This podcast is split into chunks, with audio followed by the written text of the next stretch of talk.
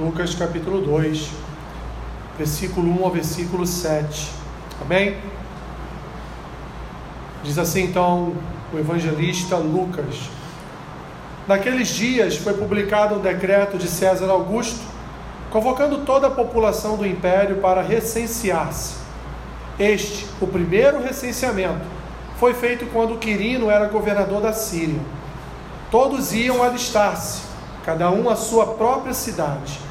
José também subiu da Galiléia, da cidade de Nazaré, para a Judéia, a cidade de Davi, chamada Belém, por ser ele da casa e família de Davi, a fim de alistar-se com Maria, sua esposa, que estava grávida.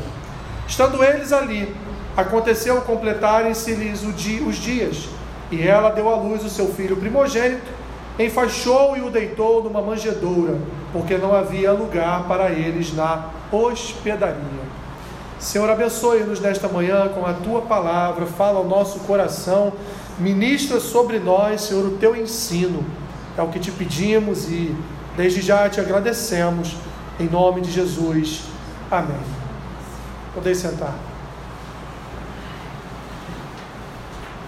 Meus irmãos, todo ano, todo ano passamos pela mesma pergunta quando chegamos no mês de dezembro que fazemos com o Natal? Celebramos o Natal, comemoramos o Natal, porque muitos cristãos se opõem, meus irmãos, ao Natal, se opõem a esta comemoração por considerá-lo, devido ao seu teor histórico, por considerá-lo um feriado ou uma data, uma data pagã. Na verdade, não fazem isso por maldade, não fazem isso para, para acabar com o seu barato na noite de Natal.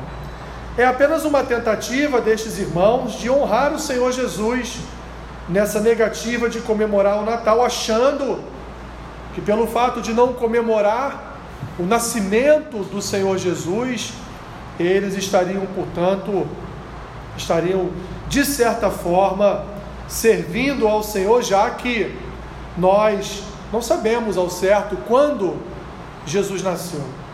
Não podemos julgá-los como certos ou errados, porque de fato, meus irmãos, não há nada na Bíblia que fixe uma data ou, ou um dia correto, certo, de comemoração desta festa chamada de Natal. Mas da mesma forma, aqueles que comemoram o Natal também não podem ser criticados. E por quê? Por fazê-lo tendo em vista que, mesmo que não saibamos a data de nascimento de Jesus, é sim para nós motivo de alegria o nascimento do Salvador. Porque vejam bem, meus irmãos, nós sabemos que por trás dessa comemoração, de fato, tão importante na história do homem, pois a partir do nascimento de Cristo passamos a contar os dias de forma crescente, né?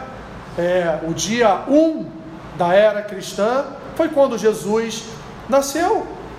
Existe toda uma cultura consumista e de propaganda que muitas vezes, meus irmãos, descaracteriza o real sentido do Natal, o real sentido da nossa comemoração, pois nós não comemoramos o Natal para presentear e sermos presenteados.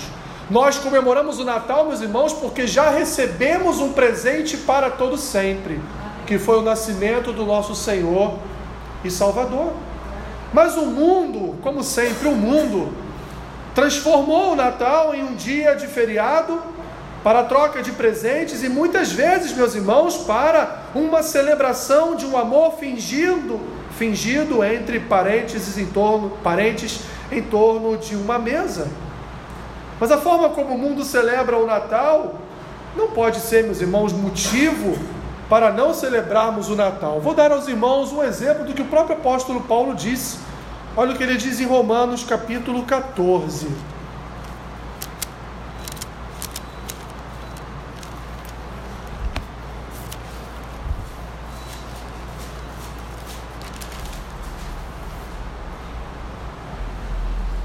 Romanos capítulo 14, do versículo 4 ao versículo 6.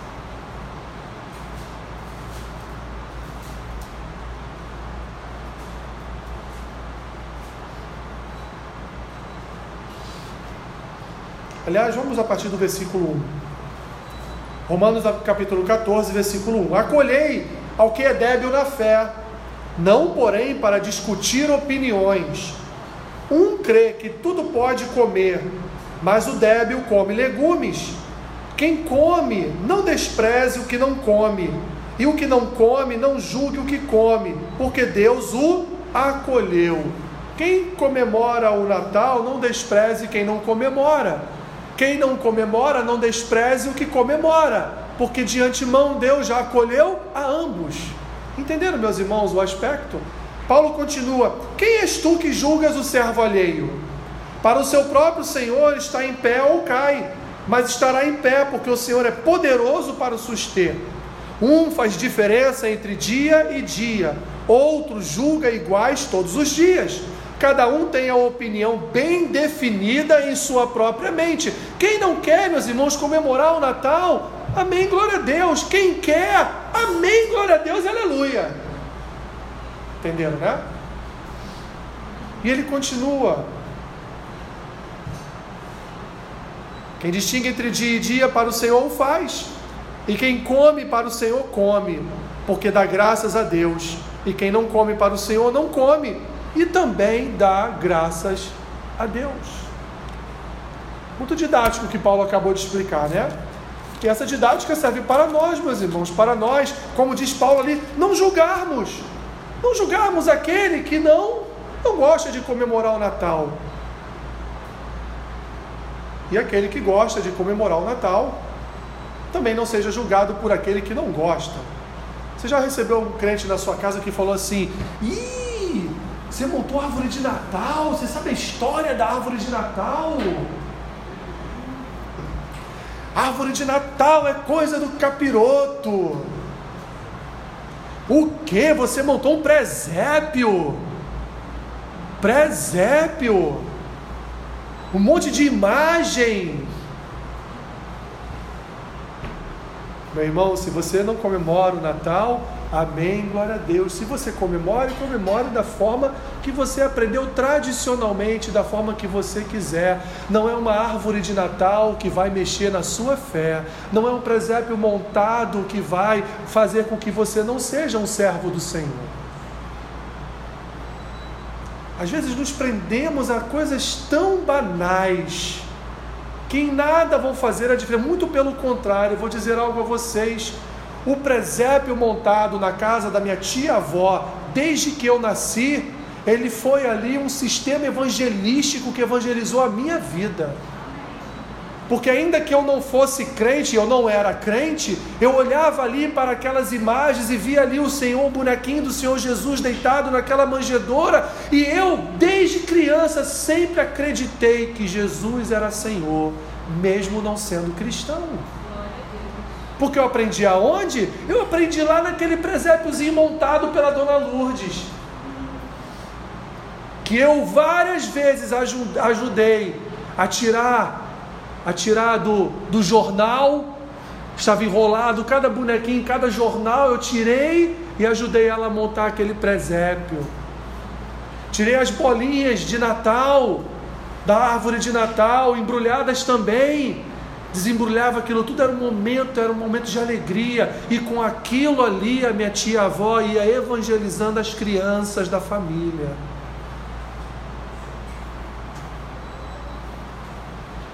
Fechando esse parênteses, meus irmãos, nós não celebramos a Páscoa?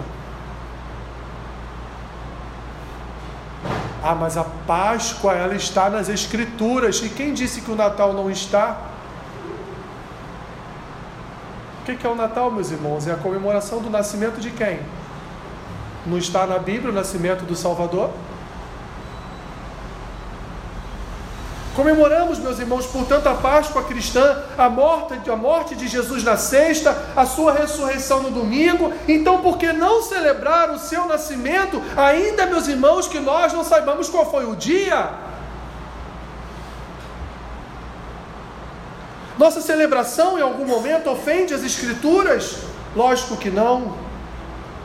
Nosso objetivo em celebrar o Natal, meus irmãos, é demonstrar a nossa alegria e agradecimento pelo nascimento de um Salvador, porque nós estávamos perdidos.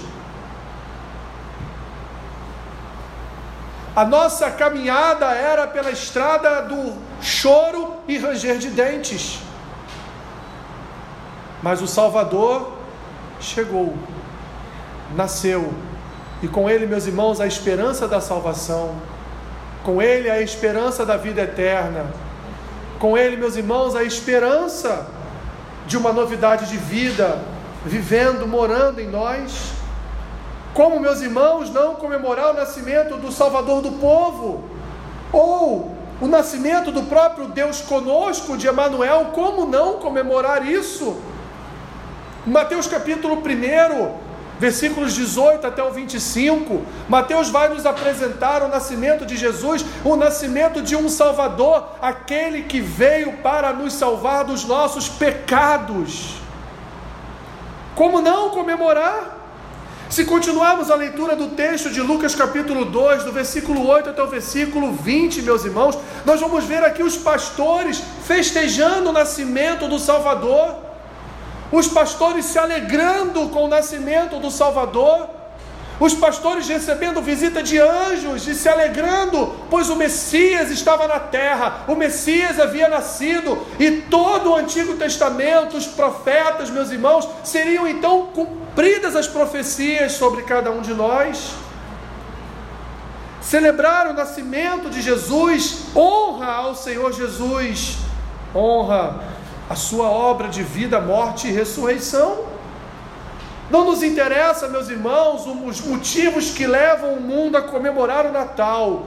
O importante para nós cristãos é quando nos assentarmos à mesa com a nossa família, nós estaremos ali não celebrando a comida que está sobre a mesa, apesar de que faremos a oração do agradecimento, mas estaremos ali celebrando o nascimento do nosso Salvador. Estaremos ali lembrando que o Salvador nasceu e nasceu para nos perdoar e salvar de todos os nossos pecados. Mas celebrar o Natal, meus irmãos, não é só se alegrar com o nascimento do Salvador. Existem outros aspectos notáveis, milagrosos, que estão relacionados, meus irmãos, ao nascimento de Jesus. Eu quero, feita essa breve introdução, eu quero levar os irmãos a pensar um pouco comigo a respeito desses aspectos tão notáveis que nós podemos observar em relação ao nascimento de Cristo e que fez efeito sobre a nossa vida.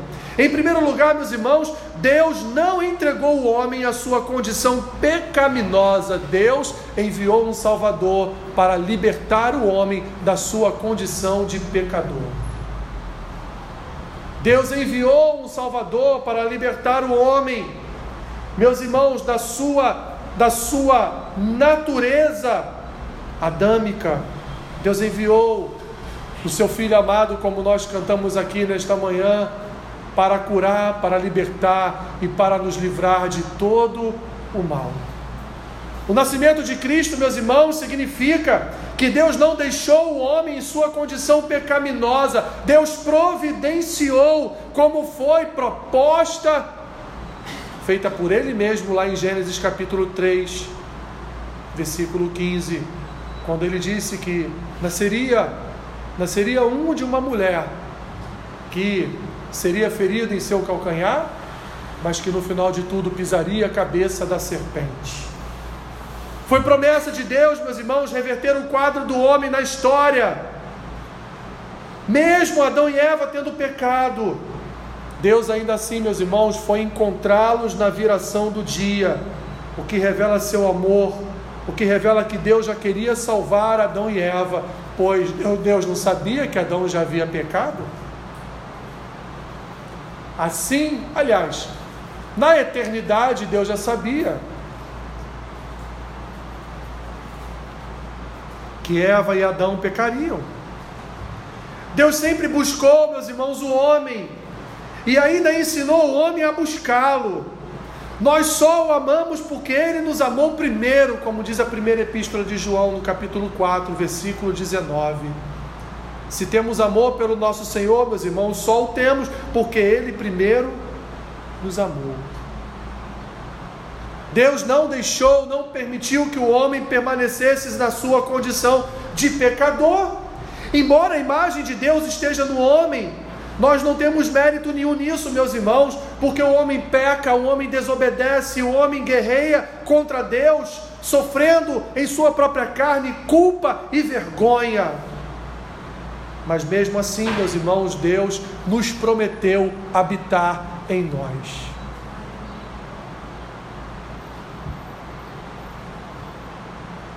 O homem não pode salvar a si mesmo, mas condenar a si mesmo ele pode.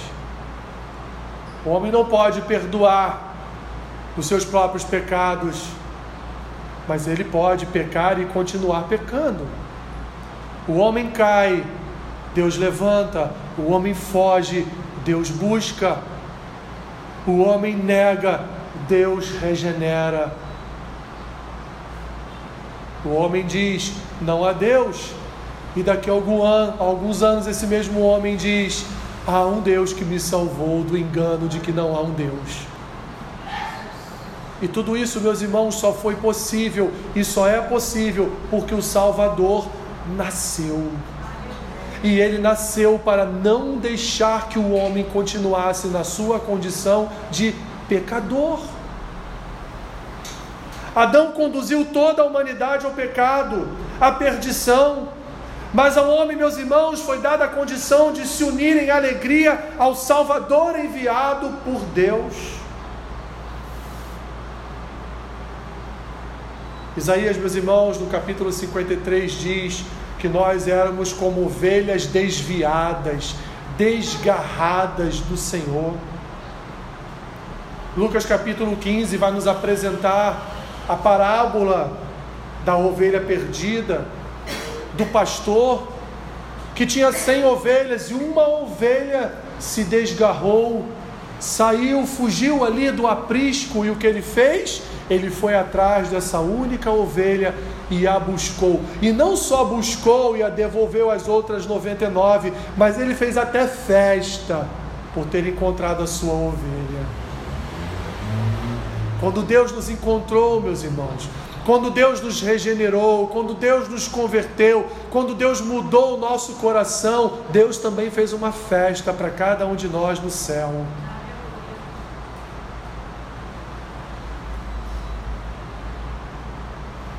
Segundo meus irmãos, o nascimento de Jesus identifica Deus com o homem. O homem é a criação de Deus, o homem é uma criatura criada por Deus.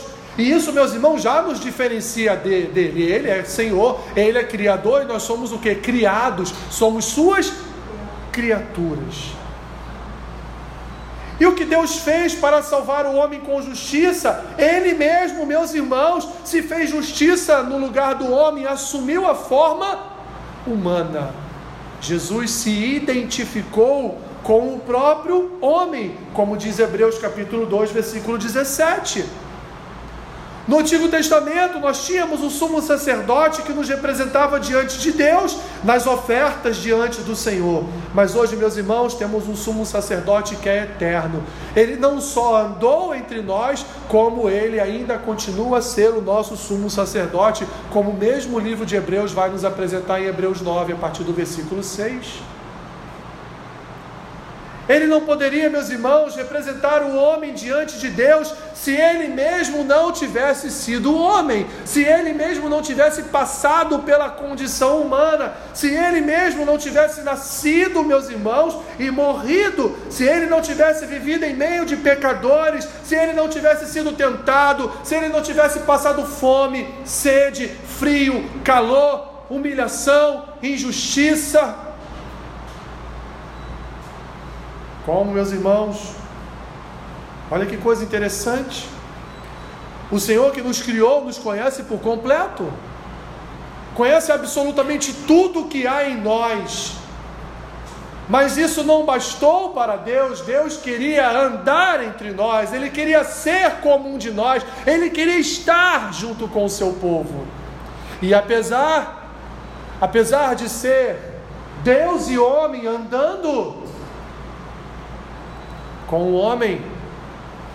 Ainda assim, Jesus sofreu tudo que um homem na carne sofreria, ele só não pecou.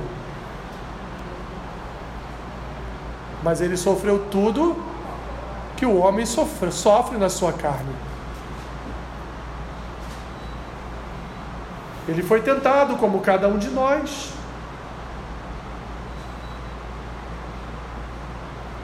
E ele foi julgado em nosso lugar. Porque éramos nós que deveríamos estar no madeiro, mas foi ele que ocupou o nosso lugar na maldição da cruz. Deus se identifica com o seu povo. Deus se identificou com o seu povo ao ponto, meus irmãos, de encarnar numa figura humana para andar junto com o seu povo. Terceiro, meus irmãos, Deus redimiu o seu povo. O nascimento de Jesus nos apresenta um Deus que quer redimir o seu povo, pois Jesus nasceu para salvar o povo dos seus pecados. Vamos lá para esse texto de Mateus, capítulo 1. Olha o que Mateus vai dizer no capítulo 1.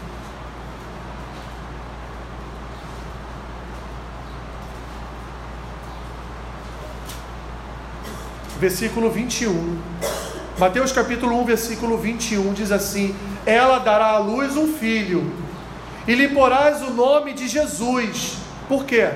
Porque ele salvará o seu povo dos pecados deles. Jesus nasceu para quê, meus irmãos? Para salvar o seu povo dos pecados deles. Jesus nasceu para salvar o seu povo dos pecados deles. Jesus então nasceu para redimir o seu povo, reconciliar o seu povo, perdoar o seu povo, salvar aquele que estava perdido, como ele diz em Lucas 19, 10 porque o filho do homem veio buscar e salvar o perdido. E quem era o perdido? Todos nós. Jesus ensinou, Jesus estabeleceu um santo padrão moral, mas o principal objetivo foi buscar e salvar os perdidos, como aquela centésima ovelha que fugiu do aprisco. Ele veio, meus irmãos, espiar os pecados do homem na cruz. Como diz o evangelista João no capítulo 1, versículo 29, eis o Cordeiro de Deus que tira o pecado do mundo. Ele veio para expiar, ele veio para apagar o nosso escrito de dívida. Ele veio, meus irmãos, para perdoar os nossos pecados. De que forma? Entregando a sua própria vida no madeiro. A pena do pecado era a morte, e a morte do cordeiro resgatava a vida do pecador. Jesus então veio oferecer-se como cordeiro que tiraria o pecado do mundo. Todo ensino e todo padrão moral, meus irmãos, que Cristo nos deu como exemplo, de nada adiantaria se continuássemos perdidos em nossos delitos e pecados. Ele veio para salvar. Ele veio para nos curar das nossas concupiscências. Ele veio, meus irmãos, para ser exemplo, exemplo de fé. Ele veio para ser um exemplo, exemplo de conhecimento da palavra. Ele veio para ser um exemplo de padrão de homem e mulher de Deus. Cristo é o nosso exemplo em todas as áreas da nossa vida. Exemplo do padrão do cristão. Por último, meus irmãos, um outro aspecto que o nascimento de Cristo trouxe para nós é que a verdade entrou no mundo. Cristo veio, meus irmãos, para declarar a verdade. E ele mesmo disse: Eu sou o caminho, a verdade e a vida. O cristianismo é uma religião exclusivista o que isso quer dizer? Somos, meus irmãos, os detentores da verdade, queira o mundo ou não, a verdade está conosco, queira o mundo ou não, não há verdade relativa, não há verdade que possa ser relativizada, porque as Escrituras são padrão e verdade para a igreja. É por isso que a igreja não pode comungar com aqueles que são fiéis às práticas abortistas, às práticas homossexuais, às práticas, meus irmãos, e várias outras práticas que podem, é, de fato, confrontar aquilo que as Escrituras nos ensinam.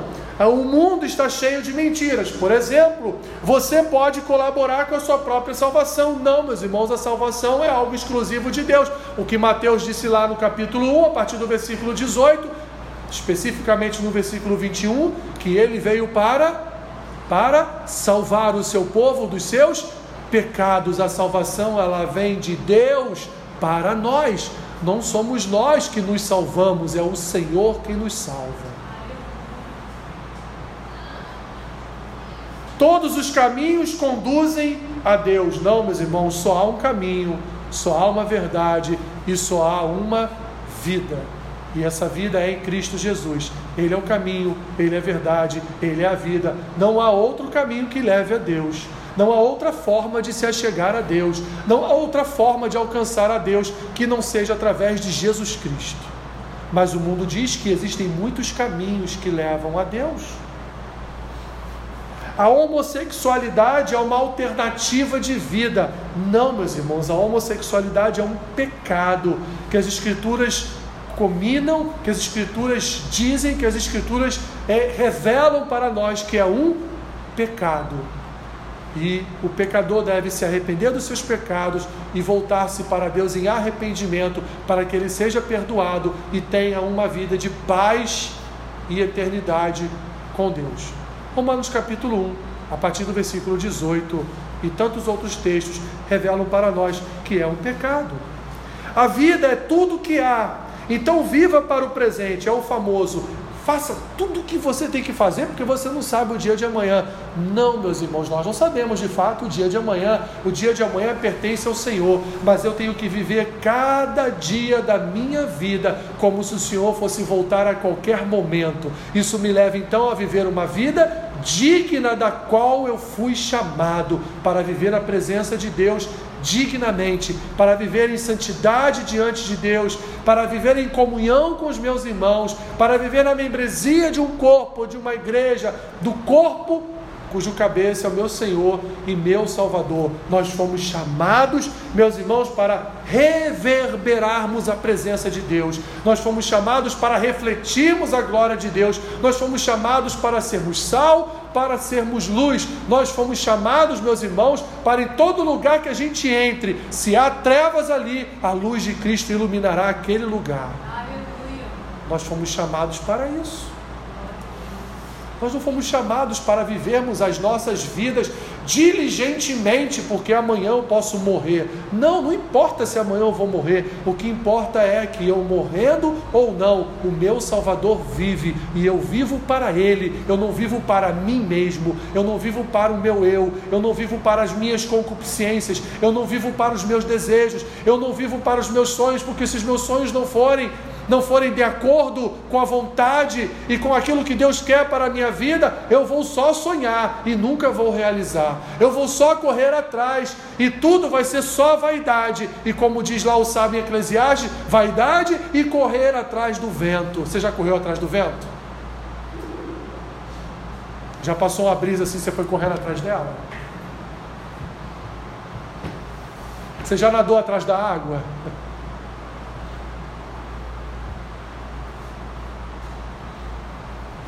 E a última frase do mundo é: cada um hoje tem a sua própria verdade, porque a verdade hoje ela é relativa. Meus irmãos, só há uma verdade, e a verdade é que Jesus Cristo veio para salvar o seu povo dos seus pecados. Ele veio para perdoar o seu povo dos seus pecados. Ele veio não para ser como os animais do Antigo Testamento que espiavam os pecados do povo, mas ele veio e todos os meses, todos os anos, animais tinham que ser mortos para continuar espiando os pecados do povo. Jesus veio para ser o cordeiro vicário definitivo.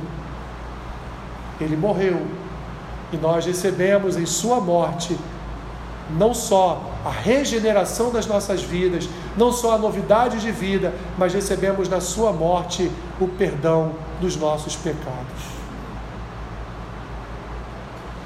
Jesus veio, meus irmãos, Jesus veio para trazer a verdade ao mundo, Jesus veio para expor as mentiras deste mundo e declarar a única verdade que devemos conhecer, que é a verdade que está aqui esculpida, sim, esculpida, porque é uma obra de arte as escrituras de Deus para nós.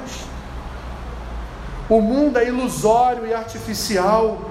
O alicerce do mundo, meus irmãos, é a mentira. Veja bem, todas as ideologias mundanas, meus irmãos, são baseadas em mentiras.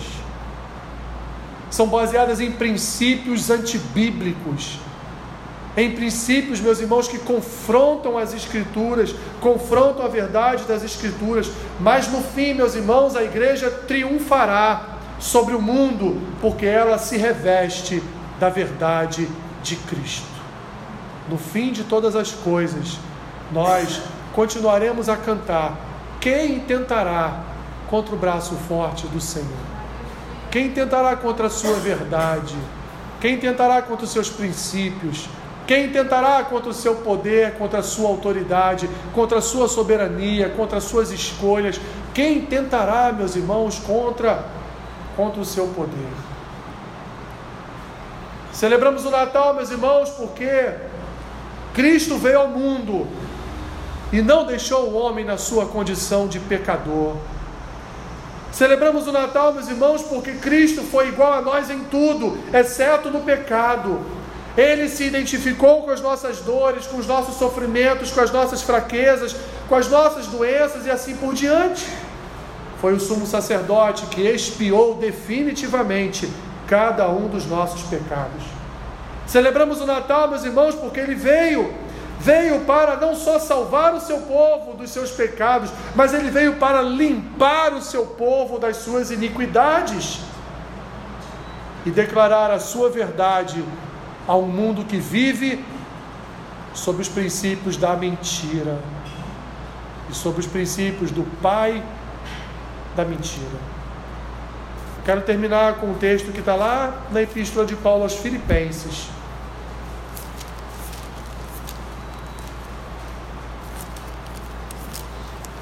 Filipenses capítulo 2.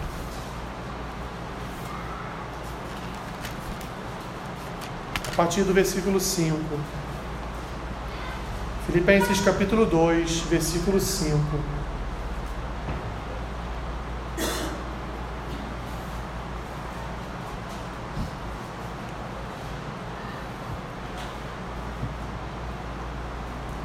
Filipenses capítulo 2, versículo 5, diz assim: Tende em vós o mesmo sentimento que houve também em Cristo Jesus pois ele, subsistindo em forma de Deus, não julgou como usurpação o ser igual a Deus. Antes, a si mesmo se esvaziou, assumindo a forma de servo, tornando-se em semelhança de homens e reconhecido em figura humana. A si mesmo se humilhou, tornando-se obediente até a morte e morte de cruz.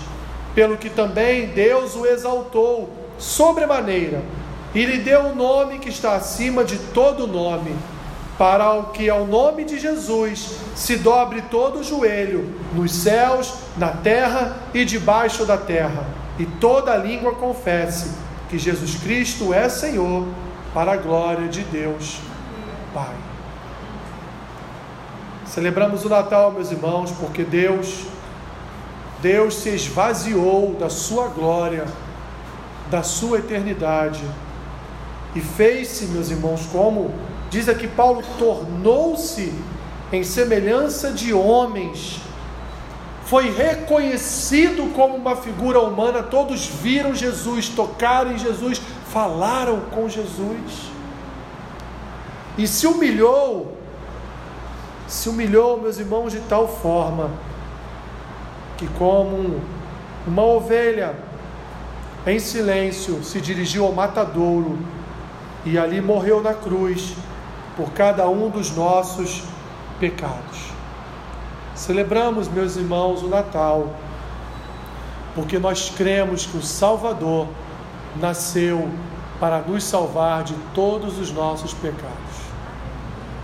Celebramos o Natal, não, não achando que foi dia 25 de dezembro que Jesus nasceu, nem mesmo no mês de dezembro, mas celebramos o Natal, meus irmãos, porque reconhecemos que a partir do nascimento de Cristo, toda a história da humanidade mudou, principalmente a nossa história. A nossa história mudou a partir do nascimento de Jesus Cristo. Senhor, louvamos o teu nome nessa manhã, reconhecendo o derramar da tua graça sobre nós, reconhecendo que fomos salvos Fomos salvos em teu nascimento, fomos salvos, Senhor, em tua obra, fomos salvos em tuas ações, fomos salvos na tua morte naquele madeiro, fomos salvos na tua ressurreição e somos salvos porque o Senhor ainda ainda faz mediação entre nós e o Pai. Porque o Senhor habita em nós, porque o Senhor nos santifica, porque o Senhor, Pai, nos conduz à verdade da tua palavra. Obrigado, Senhor Obrigado porque o cumprimento das profecias no teu nascimento, Senhor, formou um povo, formou a tua igreja, salva, santa e contigo soberana, gloriosa sobre essa terra. Possamos, Senhor, nos lembrar no dia do Natal, nos lembrar do teu nascimento, que possamos celebrar, celebrar a tua vida, a tua morte e a tua ressurreição que possamos celebrar, Senhor, alegremente que o Salvador nasceu. O Salvador nasceu e por isso fomos salvos. Obrigado, Senhor. Obrigado por esta salvação implementada em nós através do teu filho Jesus.